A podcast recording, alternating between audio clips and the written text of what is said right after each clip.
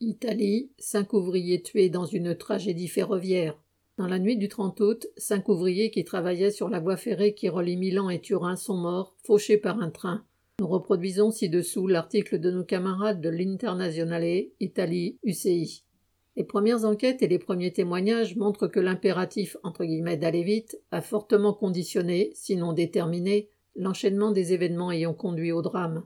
Les entreprises sous-traitantes doivent en effet exécuter le travail au plus vite, sous peine de se voir infliger des pénalités financières et pour pouvoir surveiller sur d'autres chantiers, à leur tour soumis à la même logique de rapidité. Mais dans le monde complexe de la circulation des trains, tenter de trouver des raccourcis aboutit le plus souvent à la catastrophe. Avant de, faire vite, il faudrait pouvoir, bien faire.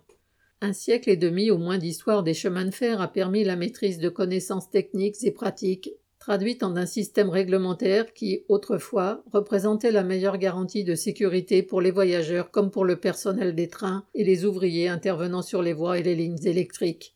Aujourd'hui, la généralisation de la sous-traitance et les impératifs de sauvegarde des profits qu'elle comporte ont entraîné en pratique une déréglementation presque systématique. C'est la réalité qu'illustre aussi les témoignages de plusieurs ouvriers entendus dans le cadre de l'enquête menée par le parquet d'Ivrea. Mais de ce point de vue, l'entreprise pour laquelle travaillaient les cinq ouvriers tués au travail, la sigifère de Borgo Vercelli, dans le Piémont, n'est ni pire ni meilleure que les autres.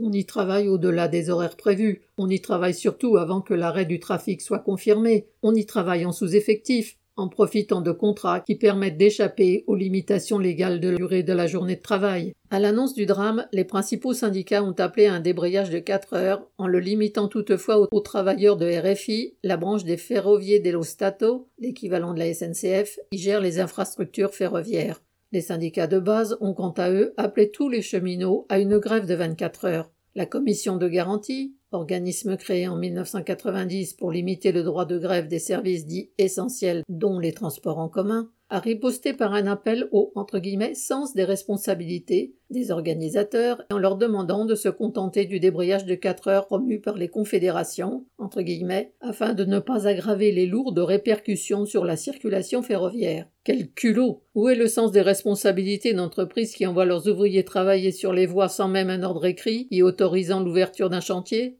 À Vercelli, où se trouve le siège de Sigifère, 2000 personnes ont manifesté le 4 septembre.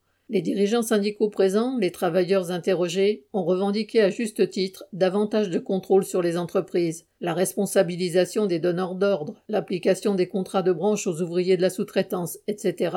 Les proches des victimes ont crié que les cinq ouvriers avaient été tués par la recherche du profit. La tragédie de Brandizzo en est effectivement le résultat, mais elle est aussi, il faut le dire, le tragique reflet de la faiblesse actuelle de l'organisation ouvrière. Une faiblesse qui se traduit par le nombre d'accidents et de morts au travail autant que par les bas salaires. C'est sur cette faiblesse que la bourgeoisie italienne construisait entre guillemets succès. Moins risquer sa vie, et donc moins la perdre au travail, ne peut être que le résultat d'un rapport de force favorable aux travailleurs, un rapport de force qui est à reconstruire sur le terrain.